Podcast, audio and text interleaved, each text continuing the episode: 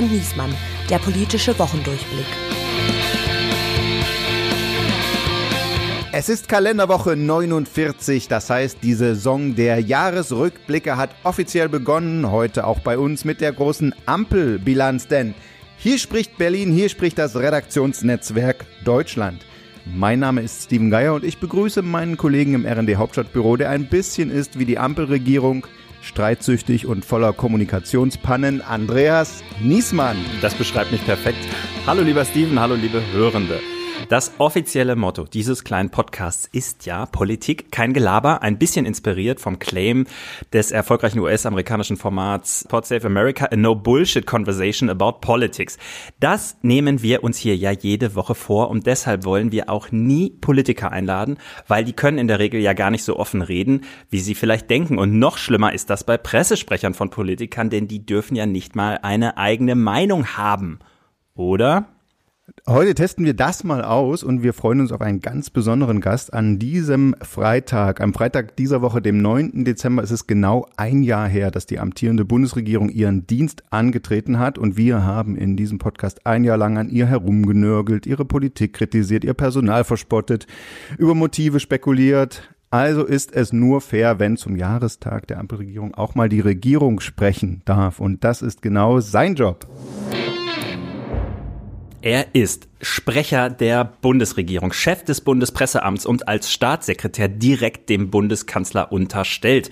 In einem früheren Leben war er 14 Jahre lang Journalist, vor allem für die Frankfurter Rundschau, zuletzt als deren Hauptstadtkorrespondent.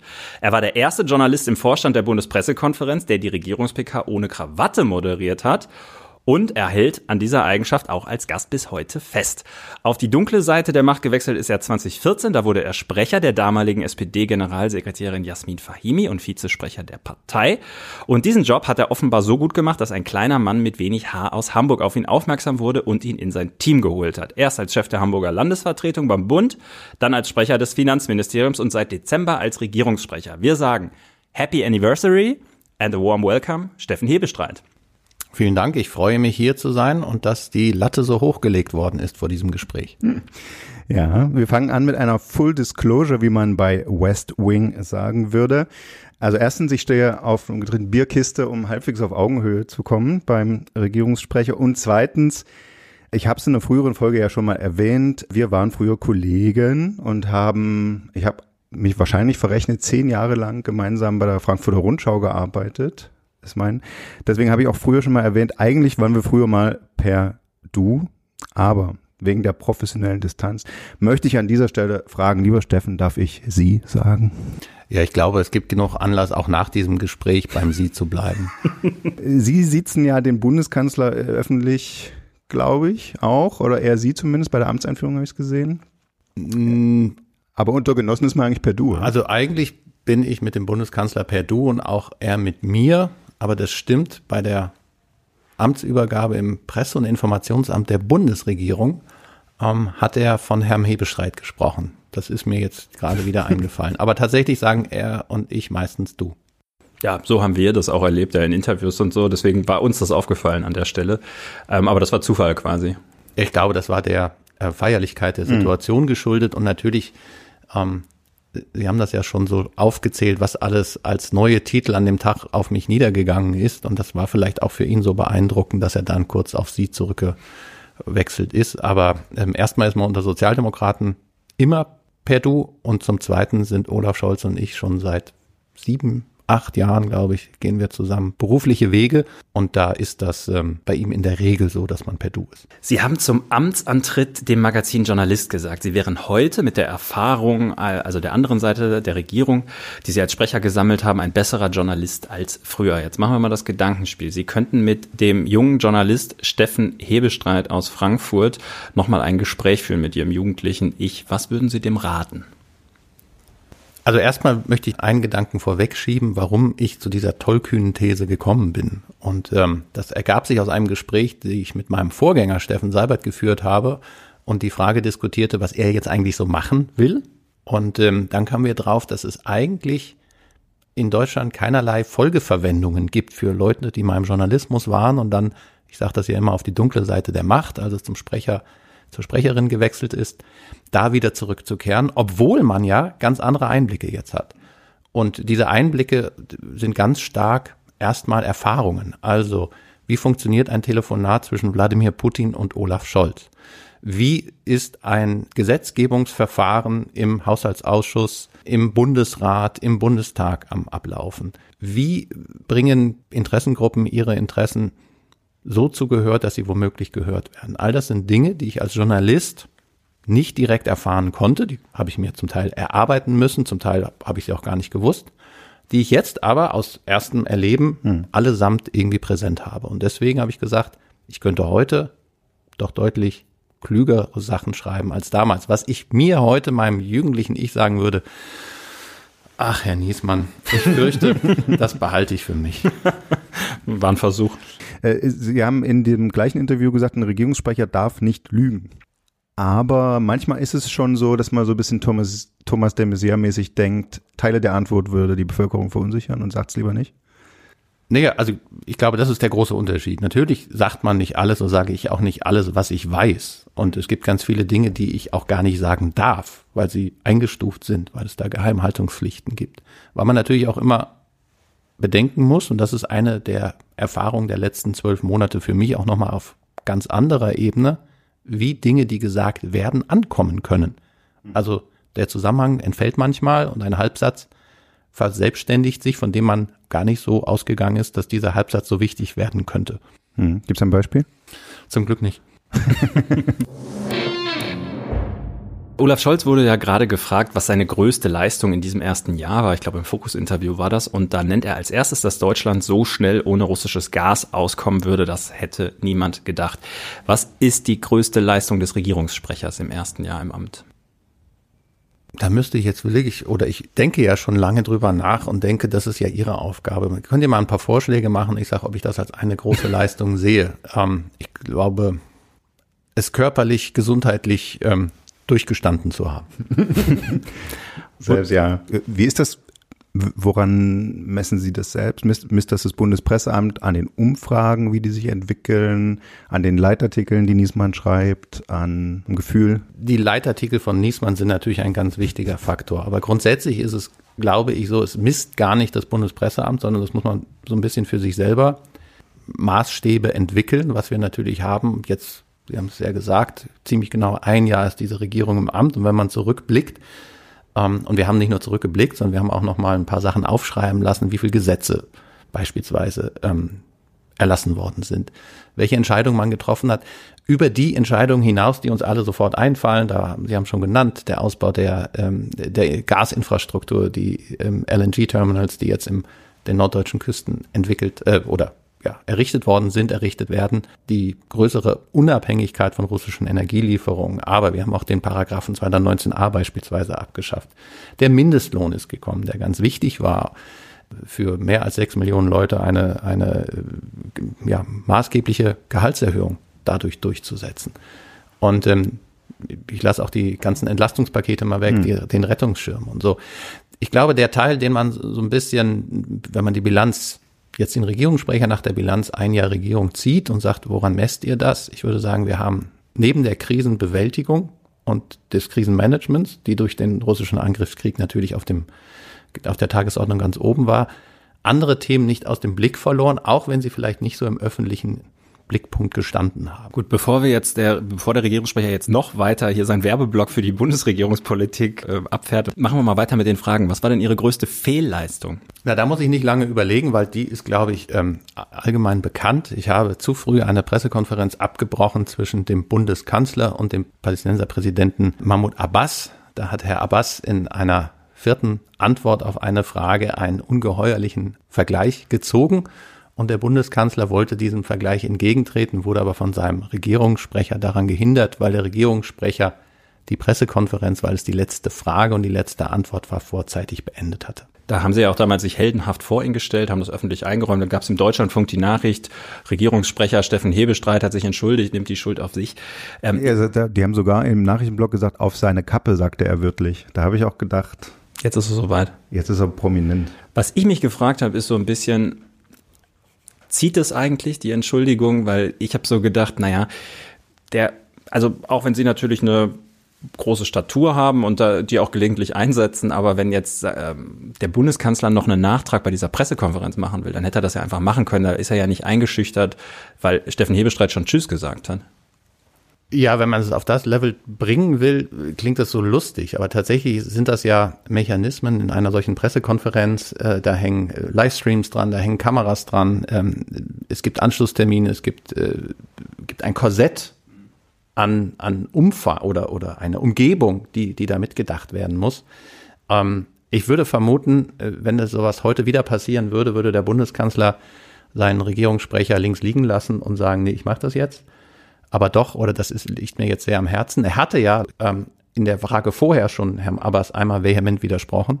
Aber ich glaube schon, und deswegen ich, hader ich so ein bisschen mit der mit der Rezeption, ah, sie, sie haben sich da heldenhafter vorgestellt oder so. Es war tatsächlich mein Fehler und ähm, ich fand den Fehler nachvollziehbar. Das ist ein Fehler, der passieren kann. Das ist höchst ärgerlich. Dafür gibt's ordentlich auf den, äh, Kritik. Das ist auch alles ähm, in Ordnung. Aber dass man es danach, wenn man relativ offen einräumt, ja, es war ein Fehler, habe ich echt schlecht gemacht, sofort den nächsten wird, ja, aber eigentlich ist es gar nicht der Fehler, sondern eigentlich müsste es noch mehr geben. Und da würde ich jetzt im Nachhinein sagen, welche Art von Fehlerkultur wollen wir haben? Ähm, ich habe mich wahnsinnig über den Fehler selber geärgert. Ich habe das auch relativ freimütig eingestanden und habe auch gesagt, ich kann nachvollziehen, wie er mir passiert ist. Und ich versuche jetzt neue Fehler zu machen und so einen nicht wieder. Und das wird natürlich dem Bundeskanzler auch so so ähm, präsent sein, diese Situation, dass man ganz genau äh, zuhören muss. Und das war auch, Herr Abbas hat diesen diesen Begriff, diesen unsäglichen Vergleich benutzt und dann noch weitere vier ja. Minuten weitergeredet. Ich muss gerade sagen, also ich, genau, ich habe also in dem Fall habe ich den Leitartikel dazu geschrieben äh, zu diesem Vorgang und ähm, mein Punkt war, naja gut, die Hauptkritik sollte an Abbas Adresse gehen, dass der das rausgehauen hat, weil das ging tatsächlich in, diesem, in dieser ganzen Aufregung danach unter. Und der andere Punkt war, Friedrich Merz war ja auch sehr schnell dabei. Gut, das ist seine Rolle. Aber wenn man sich das mal angeguckt hat, und das sollte man natürlich, bevor man Leitartikel macht, äh, die ganze Situation sich nochmal angucken, da muss man wirklich sehr selbst nochmal beim Nachgucken sehr konzentriert gewesen sein, um die Stelle zu finden. Und es saß ein, Raum voller Journalisten, die sich das auch live angehört haben. Und auch da ist niemand direkt danach umgefallen. Also Fehlerkultur ist das eine, das andere ist natürlich so ein bisschen. Ja, aber ja. Da, nö, da würde ich jetzt die Journalisten, da ist schon der Teil Verantwortung liegt bei mir oder bei, bei der Regierung. Und wenn die Regierung das, das äh, schlecht macht, dann gibt's da jede Art der Kritik ähm, und die ist berechtigt. Und wie gesagt, jeden Tag einen neuen Fehler machen ist besser. Sie haben beim Amtsantritt des Bundeskanzlers in Aussicht gestellt, dass Sie mit ihm darüber sprechen wollen, dass er ein TikTok-Format aufnimmt. Wann können wir damit rechnen oder hat es nicht geklappt? Es hat nicht geklappt, aber es lag we weniger, oder ich bin gar nicht so weit gekommen, mit dem Bundeskanzler ernsthaft nochmal über das Tanzen zu reden, sondern das war eine, eine lehrreiche Stunde für mich, weil ich natürlich, wie das so meine Art ist, der Herr Geier weiß das noch aus alten Zeiten, mit einem locker flockigen Spruch ein bisschen eine angespannte Situation zu ähm, entspannen. Aber das Bundespresseamt hatte natürlich den neuen Chef gehört und fing an zu überlegen, ob man denn, ein, ob man denn einen solchen, solchen ja. TikTok-Kanal jetzt wirklich würde gründen können. Und dann gab es natürlich, wie das in einem ordentlichen Haus der Fall ist, bereits ein Prüfvermerk vorab. Und der hat klar gesagt, TikTok ist eine chinesische Plattform. Wir sollten gut überlegen, ob wir als deutsche Bundesregierung auf einer solchen chinesischen Plattform präsent sein wollen. Und das war doch so überzeugend, dass ich das schwierige Gespräch mit dem Bundeskanzler über Tanzen auf TikTok dann gar nicht mehr führen musste. Und gleichzeitig war es für mich auch da wieder lehrreich zu sehen, dass das mit dem Humor und dem Flockigsein an dieser Rolle doch Grenzen hat. Darüber wollen wir gleich noch reden. Das haben wir uns natürlich aufgeschrieben, weil das ja ein Charakterzug ist, für den Sie ja durchaus bekannt und äh, auch berühmt hier in Berlin sind. Aber wo wir bei den Plattformen sind, lass uns, ähm, es gibt ja jetzt eine zweite Plattform, die immer mehr in die Kritik kommt. Das ist Twitter. Olaf Scholz ist der erste twitternde Bundeskanzler, der einen persönlichen Account dort auch hat. Gut, hätte auch nur eine gegeben vorher, die es hätte machen können, aber äh, nichtsdestotrotz. Jetzt hat ja äh, der US-Milliardär Elon Musk das Ding übernommen. Er hat Donald Trump wieder freigeschaltet, es äh, rechten Verschwörungstheorien da Raum gegeben. Hassrede und Desinformation werden bei ihm als Meinungsfreiheit abgedeckt. Und ja, die EU droht schon mit Abschaltung von Twitter, falls das Unternehmen da nicht stärker gegen Fake News vorgeht. Stefan Weil, der niedersächsische Ministerpräsident, schreibt, Tschüss Twitter, im Laufe des morgigen Tages wird dieser Account gelöscht. Fehlende Kontrolle und mangelnde Verifizierung führen zunehmend zur Verbreitung von Hass und Hetze, Falschinformationen, Verschwörungstheorien. Da muss ich nicht dabei sein. Ja. Wie lange bleibt der Bundeskanzler noch dabei? Ich glaube, der Herr Weil hat das ja schon am vergangenen Montag ähm, gemacht. Der Bundeskanzler beziehungsweise vor allem das Bundespresseamt ähm, guckt sich das sehr genau an. Das habe ich auch nach der Übernahme durch Elon Musk gesagt. Wir prüfen das. Der Bundeskanzler, das darf ich auch hier im geschützten Kreise verraten, twittert nicht selber, sondern das Bundespresseamt, ein Team im Bundespresseamt macht das für ihn. Ähm, man muss natürlich genau im Augenblick angucken, wie entwickelt sich die Plattform einerseits und andererseits, welche Alternativen gibt es womöglich, die man stattdessen nutzen kann, weil die Bundesregierung, und das ist ja der Auftrag auch des Presse- und Informationsamtes der Bundesregierung, über die Arbeit der Bundesregierung bereit zu informieren. Und dafür versuchen wir, möglichst viele Kanäle zu nutzen, nämlich die Userinnen und User, die Nutzerinnen und Nutzer da zu erreichen, wo man sie kriegt. Und ähm, da war Twitter ein ähm, von der vorherigen Bundesregierung etabliertes Format. Das sind, ich glaube, beim Bundeskanzler 600.000 Follower. Das ist jetzt nicht ganz schlecht. Der Regierungssprecher hat magere 100.000, glaube ich. Ähm, aber wir betreiben das, ich glaube, wenn man sich das anguckt, äh, wie Twitter sein kann, doch sehr zurückhaltend. Also es ist ein klassisches Sendeformat. Wir gehen nie in den Diskurs, wir gehen nicht in die Auseinandersetzung, also das, was, wovon Twitter eigentlich lebt. Das jetzt aufzugeben als Informationsweg, ähm, ohne an der Stelle eine Alternative, und ich sehe im Augenblick noch nicht, dass der Mastodon oder die Mastodon-Server eine wirkliche Alternative ähm, bislang sind. Vielleicht entwickeln sie sich dahin, wäre jetzt sehr kurz gesprungen. Trotzdem ist es natürlich, können wir nicht die Augen verschließen, wenn das ähm, auf diesem, auf diesem Netzwerk immer größere Blüten treiben würde, was Sie da gerade eben angesetzt haben. Und da sind natürlich so Wortmeldungen wie durch den Ministerpräsidenten Niedersachsens wichtige Faktoren, die man auch einbeziehen muss. Jetzt haben Sie schon gesagt, es gibt da ein Social Media Team, das für die Tweets zuständig ist. Uns ist auch bei Instagram da ein, ein, ein Eintrag, wie heißt das da? Posting aufgefallen, über das es äh, einigen Spott gab, die schwarze Aktentasche. Da hat der Bundeskanzler ein Loblied auf seinen besten Freund, die Aktentasche, gesungen, die ihn schon seit er ein junger Anwalt ist begleitet.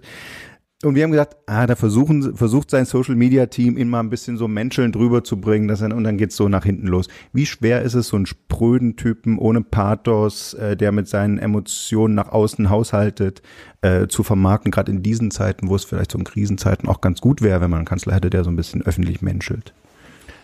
Ja, ich glaube, ich würde die Grundthese schon nicht äh, teilen, ob man einen öffentlich menschelnden Kanzler braucht oder will. Ähm, ich bin ja ein großer Fan, das habe ich an einer Stelle irgendwann mal erklärt, ähm, der großartigen US-Serie The West Wing.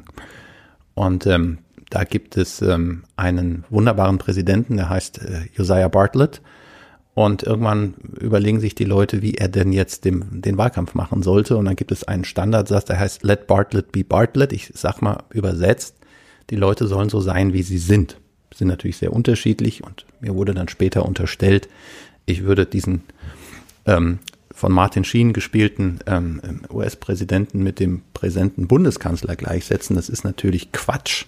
Aber ich würde immer sagen, es geht um Authentizität und das merken Bürgerinnen und Bürger draußen an den Geräten, an den Bildschirmen. Und wenn Olaf Scholz jetzt anfangen würde, lustig TikTok zu tanzen, dann würde man sich denken, ja, der hat aber der Pressesprecher einen schlechten Tag gehabt. Aber es wäre jetzt nicht unbedingt so authentisch. Und ich glaube, das ist der Teil, ähm, der vielleicht die größte Lernkurve für uns alle noch beinhaltet. Also zwischen dem Anspruch, dem, der Figur, wie sich, wie man sich als Journalistin, als Journalist einen Bundeskanzler, eine Bundeskanzlerin wünscht oder einen Regierungschef, eine Regierungschefin und dem, was man kriegt, ist oft ein gewisses Delta. Und wenn ich mich, wenn ich mir angucke, ich lese ja immer nicht nur Niesmanns und Geiersleiter-Artikel, sondern auch viele andere Artikel, die es so gibt und ich gucke Fernsehsendungen und Radio höre ich auch und in diesem Internet auch. Da wird oft ähm, von Politikern etwas verlangt. Und wenn ich das dann mit der Realität abgleiche, würde ich sagen, keiner der wichtigen Protagonisten dieses Faches erfüllt das. Jetzt kann man natürlich sagen, vielleicht sind die alle falsch und schlecht unterwegs, oder man kann sagen, vielleicht stimmt der Anspruch, den wir da alle so am, am schwarzen Brett, hätte ich fast gesagt, also vor dem leeren Blatt Papier wie wir den skizzieren, vielleicht stimmt er nicht mit der Realität überein. Also wir haben Olaf Scholz jetzt auf Olaf Scholz betrachtet, der hat völlig überraschend eine Wahl gewonnen. Und zwar die Bundestagswahl, ohne dass ihm das irgendwer hier im Raum zugetraut hätte. Selbst ich war jetzt nicht sofort überzeugt. Wir, wir starren ihn fassungslos an. Ich dachte, die drei Menschen, die es gedacht haben, wären Olaf Scholz, Wolfgang Schmidt und Steffen Hebel. Nein, es ist verbürgt, dass es zwei Menschen waren, die nie einen Hauch eines Zweifels daran, äh, gehabt haben. Aber ähm, ich war mir da nicht sicher, ob das klappen würde. Und ähm, dass es dann so klappt, da würde ich auch sagen, ähm, Vorher hat er eine absolute Mehrheit in Hamburg geholt und dann bei der nächsten Wahl die absolute Mehrheit um eine Stimme verfehlt, ein Mandat.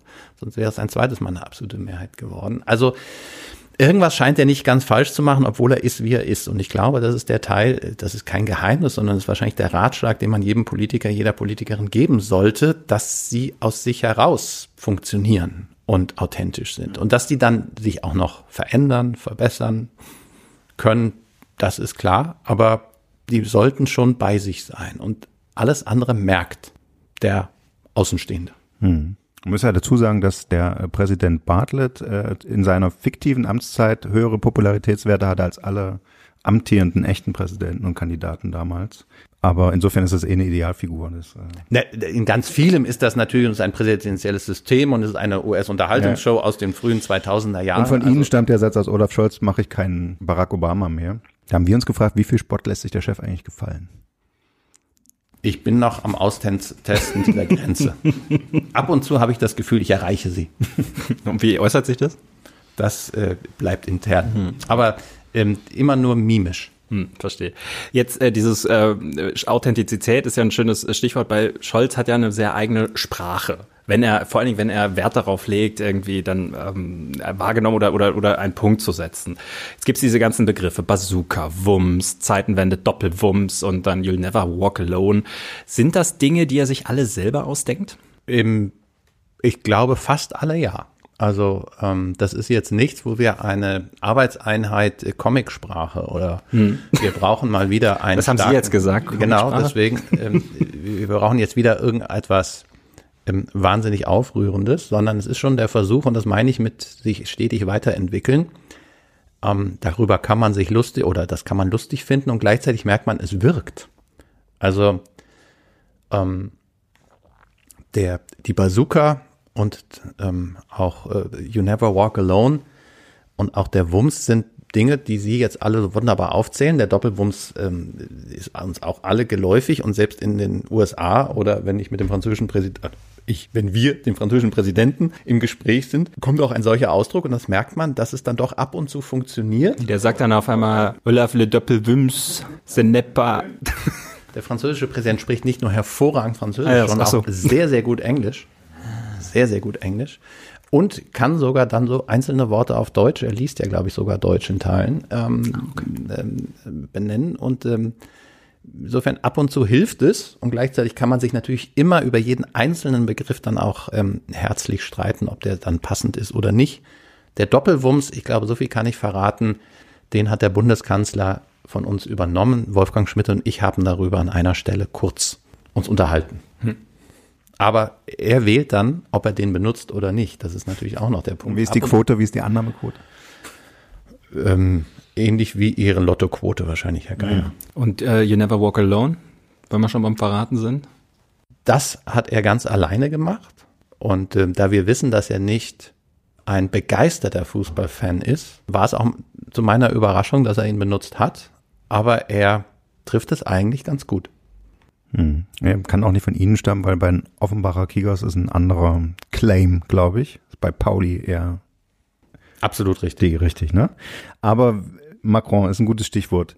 Wir haben auch schon mit anderen Leuten drüber geredet, warum wechselt man äh, äh vom vom Journalismus zum Sprecher und der Hauptgrund, der uns natürlich eingefallen ist, ist, man ist dann dabei. Man steht nicht vor der Tür und man spekuliert nicht, man muss sich nicht zusammen recherchieren, sondern man ist dabei, wenn zum Beispiel das ist gerade schon gesagt worden, äh, Olaf Scholz mit Wladimir Putin, wie Ende vergangener Woche telefoniert. Wir haben gesehen, das Foto, was dazu vom Bundespresseamt veröffentlicht wurde, hat äh, der Regierungssprecher geknipst. Der saß also dabei.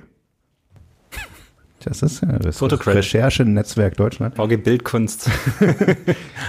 Frage, wie, wie ärgerlich ist es dann zu sagen, okay, jetzt bin ich da, jetzt höre ich, was wirklich passiert und dann darf ich es aber niemandem so richtig erzählen. Nee, ich bin der Regierungssprecher, insofern darf ich das ja, muss ich das, ist meine Aufgabe, A dabei zu sein und B ist, soweit ich das darf, auch zu erzählen. Aber Ihre Frage geht ja eher in die Richtung, wie hart ist es, äh, all dieses Wissen, was man so anhäuft, nicht noch journalistisch verwerten zu können. Und da wäre meine Antwort, dass die Rollen andere sind. Also äh, ich bin jetzt da nicht mehr Journalist mhm. oder in dieser Zeit kein Journalist, aber ich habe ja vorhin schon gesagt, wird wahrscheinlich keinen Weg zurückgeben. Aber die Rolle ist eine andere und das ist klar. Gleichzeitig bin ich ja ich und insofern finde ich es wahnsinnig spannend, dabei zu sein. Es ist, ist tatsächlich beeindruckend, manchmal auch gar nicht so beeindruckend, aber mhm. vielfach ist es beeindruckend, das zu erleben und auch dann, und das ist ja Teil meiner Aufgabe, das, was da passiert ist, versuchen so zu vermitteln, dass alle Beteiligten, die das auch, auch wissen wollen und können und müssen, damit auch was anfangen können. Und da ist es dann ab und zu so, da ist dann der Grad der Befriedigung mal größer und mal geringer, dass ich sage, weil ich eben früher Journalist war, habe ich ein gewisses Verständnis dafür, was die Kolleginnen und Kollegen von früher eigentlich erfahren wollen. Mhm. Dass ich dieses Verständnis natürlich, dass das Grenzen hat, also nicht mein Verständnis hat Grenzen, aber dass hm. mein, die Grenzen, wie viel ich davon befriedigen kann, das ist klar. Wir Journalisten suchen ja immer nach Szenen und nach irgendwie exklusiven Zitaten und so. Und natürlich ist es so, je mehr man davon weiß, desto besser wird dafür gewöhnlich so ein Text. Also was der äh, Kollege Geier da vielleicht auch andeutet ist, tut es nicht irgendwie doch mal weh, dass man denkt, boah, jetzt könnte ich hier die große Reportage schreiben, so war's und kann. Und dann liest man, genau, und dann liest man äh, lauter falsche Schilderungen. Genau. Das muss doch auch nerven. Und man liest es dann äh, quasi mit einem Bruchteil der Informationen, die man selber hätte. Also. Da will man doch Nico Fried mal anrufen und sagen, das war ganz anders. Oder also, da fehlt was Wichtiges. Erstmal ist Nico Fried ein ganz großartiger Journalist, hm. der viel zu früh zum Stern gewechselt ist von der Süddeutschen Zeitung, aber auch beim Stern großartige Arbeit macht. Ich weiß, was Sie meinen, aber ich glaube, den Schmerz fühle ich nicht. Mhm. Es ist ab und zu so, dass ich, ähm, dass ich auch von, von Kolleginnen und Kollegen, die ich sehr mag oder auch sehr schätze oder die ich mal sehr gerne gelesen habe, ab und an dann irritiert bin, Dinge zu lesen, von denen ich denke, ich habe sie anders erlebt, als sie da stehen. Mhm. Aber woher sollen die das auch anders wissen? Die sind ja anders als ich nicht immer dabei, sondern sind darauf angewiesen, was sie von dem einen oder der anderen hören. Manchmal ist es ein bisschen ärgerlich, dass einem weniger Glauben geschenkt wird als anderen. So, Putin ist natürlich auch das Stichwort zum größten Kritikpunkt. Also man hört oft, den Job, der die Ampel gerade in diesen Krisenzeiten macht, ist nicht so schlecht, aber die Kommunikation ist so schlecht. Erklären Sie uns doch mal, wie es aus Ihrer Sicht ist. Aus unserer ist es so, die Argumente haben gewechselt, es schien nicht wie ein klarer Kurs, es wurde immer erweitert. Kevin Kühnert stand bei RTL im Frühstart und äh, erklärt lang und breit, warum Panzerlieferungen an die Ukraine nicht in Frage kommen und parallel kommt von Christine Lambrecht die Mitteilung, dass Flugabwehrpanzer eben doch kommen und so. Es gibt Lob dafür von Alice Schwarzer und Co., dass Olaf Scholz eher zögerlich ist. Dann gibt's von Olaf Scholz das Argument, wir sind doch die Top-Unterstützer, äh, gehören zu den Top-Unterstützern der Ukraine. Ich habe alles davon schon gehört. Ist auch alles davon richtig? Also ich glaube, jetzt sind das ja alles Überschriften oder Äußerungen, die Sie haben, die man auf dem Zeitstrahl so ein bisschen sortieren könnte. Und ja. dann würde sich manches vielleicht auflösen. Grundsätzlich nehme ich aber wahr, dass gerne an der Kommunikation der Bundesregierung und auch des Bundeskanzlers herumgemäkelt wird. Das ist natürlich, ich frage mich immer, wer dann dafür verantwortlich ist und dann höre ich, ich sei es. Sagt mir das Bundespresseamt, okay, insofern nehme ich mir das natürlich erstmal zu Herzen und gucke es mir an. Ich glaube, wenn man das jetzt konkret auf den Fall der Ukraine-Politik und der Waffenlieferung betrachtet, dann würde ich sagen, ist da ein gerüttelt Maß an Kritik nicht an der Art zu kommunizieren, sondern an der Entscheidung, die der Bundeskanzler getroffen hat. Und diese Entscheidung waren ja, ging ja in mehreren Schritten vor sich. Der erste Schritt war, drei Tage nach Kriegsbeginn zu sagen, wir liefern das erste Mal in der Geschichte der Bundesrepublik in ein Kriegsgebiet ein so großes Maß an Waffen. Das waren am Anfang Stinger, Abwehrraketen, Panzerfäuste und ähnliches. Dann gab es frühzeitig eine Debatte nach vier bis sechs Wochen, in der wichtige Ausschussvorsitzende aus den drei Ampelparteien in die Westukraine gefahren waren und danach sich überzeugt zeigten, es müsse schweres Gerät her, ohne dass sie genauer definiert haben, was denn schweres Gerät ist. Das war so um auf der Höhe von Ostern. Der Bundeskanzler hat dann in einem Interview sehr umfassend seine grundsätzliche Haltung dargelegt, die da drei klang. Das erste ist, der Ukraine zu helfen, soweit es geht. Der zweite Aspekt, ganz wichtig, die NATO aus einem direkten Konflikt mit Russland rauszuhalten. Und das dritte, ich habe das immer so ein Scholzes Theorem genannt, keine deutschen Alleingänge. Das heißt, wenn Deutschland etwas liefert, äh, ein, ein Waffensystem, dann parallel oder weil es andere Länder auch liefern. Und das ist eigentlich das ganze Geheimnis für die Waffenlieferung. Und so kann man auch sagen, wenn man das hat, das Interview war eine Woche nach Ostern, wenn ich das richtig im Kopf habe. Und dann wurde geguckt, genau, was sind denn die Möglichkeiten, die die Bundesregierung, die die Bundesrepublik zur Verfügung hat. Da gibt es einerseits das, was die Bundeswehr hat. Mhm. Und da gibt es zum anderen das, was bei der Rüstungsindustrie vorhanden ist. Auch das ist schon sehr schwer, weil das eine ist das, was wir direkt zusagen können, gehört uns im Prinzip selber.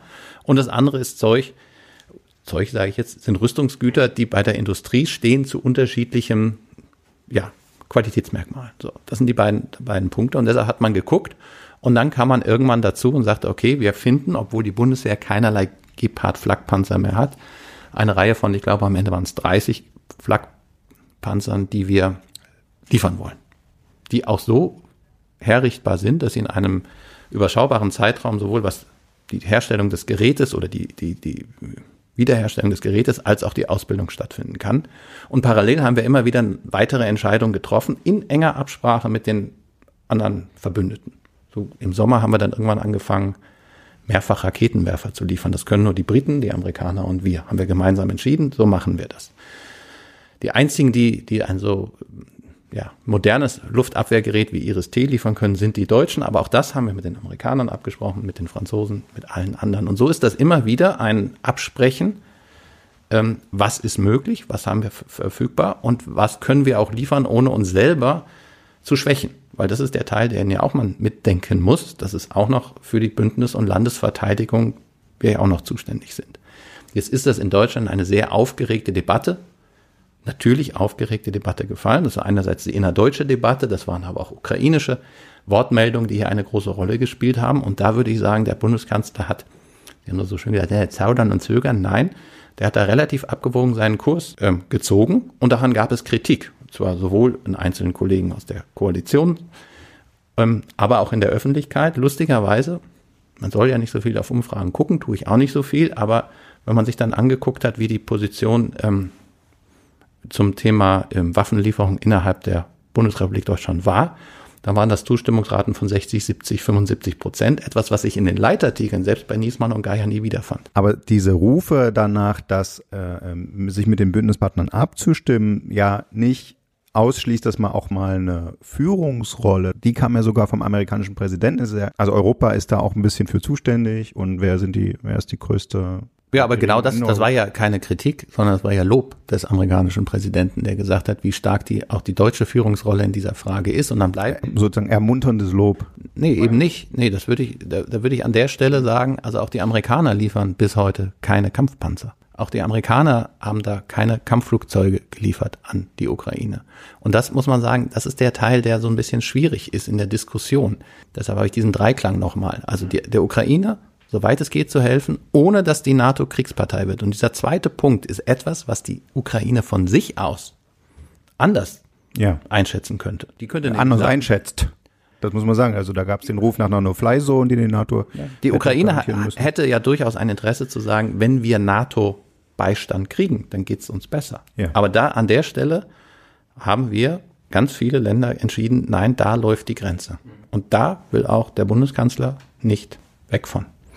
Das sind ja wahnsinnig schwere Fragen alles. Und man ist ja froh, oder ich bin froh, viele sind froh, dass sie das nicht entscheiden müssen. Olaf Scholz muss das jetzt entscheiden. Ähm, es gibt Menschen, die sagen, unter dieser Last und dieser Verantwortung, die dieses Amt mit sich bringt, und sie ist, glaube ich, in diesem letzten zurückliegenden Jahr auch noch ein bisschen größer gewesen als vielleicht in dem einen oder anderen Vorjahr, verändern sich Menschen. Nehmen Sie Veränderungen an Olaf Scholz wahr? Ehrlich gesagt nicht. Also natürlich die Ernsthaftigkeit der Situation ist allen bewusst. Jetzt muss man sagen, man, wir sind jetzt, haben jetzt 366 Tage im Amt hinter uns. Natürlich verändert das einen in den Automatismen, die man hat. Man gewöhnt sich an vieles. Man kennt Sprache, man kennt Handlungen, man hat Erfahrung. Aber eine wirkliche Veränderung nehme ich an ihm überhaupt nicht wahr. Ich bin jetzt seit, was habe ich gesagt, sieben, acht Jahren doch sehr eng mit ihm am Arbeiten und erlebe ihm da eigentlich als jemanden, der sehr in sich ruht, der ein sehr überlegter, sehr belesener Politiker ist, der auch sehr, sehr viel spricht. Der hat ja jetzt die Kanzlergespräche, nennen wir ein Format, mit dem er wirklich so Townhall-Formate, 150 ähm, Leute zusammenholt und mit ihnen über jedes Thema spricht. Da gibt es keine Vorgaben, da gibt es keine Tagesordnung und dadurch auflädt. Er geht gerne auf Parteiveranstaltungen, er macht auch viel Publikumsveranstaltungen oder so, also sich so auflädt und nö, also ich glaube ab und zu wäre es ihm auch recht, wenn er mal einen Vormittag am Wochenende ausschlafen könnte, aber alles andere nehme ich da nicht an Veränderungen wahr. Hat Hebestreit sich verändert in dem Jahr? Sie haben ja mal, sind ja gestartet mit, ich möchte mir treu bleiben. Wir haben über, über das, äh, das Thema Ironie äh, ja auch schon jetzt ein, zwei Mal jetzt geredet in der letzten halben Stunde. Mein Gefühl wäre, aber das ist jetzt eine Beobachtung von außen, Sie haben, schaffen es schon äh, irgendwie stärker als eigene Figur aufzutauchen, äh, anders als vielleicht Regierungssprecher vor Ihnen. Also früher war es ja häufig so, dann Regierungssprecher sagt irgendwas und dann kommt Kanzler, Doppelpunkt, in den Überschriften. Ich habe den Eindruck, das passiert bei Ihnen nicht so oft, möglicherweise auch deswegen. Jetzt zuckt er zusammen und signalisiert mir, er sieht's anders. Gut, es sei denn, Sie sagen, der Bundeskanzler sagt, Doppelpunkt. Ja. Aber bei einer eigenen Äußerung ist gemeint. Irgendwie habe ich den Eindruck, Sie schaffen es mehr so, als Steffen Hebestreit da wahrgenommen zu werden. Ich, ich zuckte nur zusammen, weil mir diese Beobachtung noch gar nicht die, die ist mir noch nicht begegnet. Das höre ich jetzt zum ersten Mal und da muss ich tatsächlich überlegen, dass ich, ich kann das nicht bestätigen, ähm, könnte mir vorstellen, dass das eventuell damit zu tun hat, dass mich halt viele hier kennen, noch aus alten, alten Zusammenhängen und dass ich natürlich, aber ich glaube, bei Seibert war das auch gar nicht anders, dadurch, dass ich natürlich zwei, dreimal die Woche hier in der Regierungspressekonferenz etwas sage, der Bundeskanzler doch wie alle Kanzlerinnen und Kanzler vor ihm doch nur zu sehr ausgesuchten Situationen sich direkt zu Wort meldet, dass das so funktioniert darüber. Aber die Frage, die Sie eigentlich gestellt haben, irgendwie habe ich mich verändert, also außer dass ich zu wenig Sport mache und zu wenig schlafe. Natürlich äh, merkt man, sammelt man Erfahrungen, man merkt auch, oder ich selbst, ich merke auch, wann ein lockerer Spruch jetzt gerade sehr unpassend wäre. Versuche aber trotzdem so ein bisschen dieses, diesen schmalen Grad ab und zu doch auszutesten. Ja, auch so als Yin und Yang wahrscheinlich. Wir haben uns überlegt zum Thema lockere Sprüche. Die Zeit ist schon längst um. Alle Hörer sagen, ihr hättet ihn zu dem oder jedem noch fragen müssen. Tut uns leid. Wir haben aber immerhin noch fünf Sätze zum Vervollständigen, weil das ist das, was jeder Regierungssprecher liebt, ist meine Erfahrung. Absolut, das kann ich nur bestätigen. Ja. So, wir gehen Full Circle zurück zum Anfang und sagen, erster Satz, der größte Unterschied zwischen dem Bundeskanzleramt und dem Weißen Haus ist die schiere Größe des Hauses. Nämlich Kanzleramt ist größer.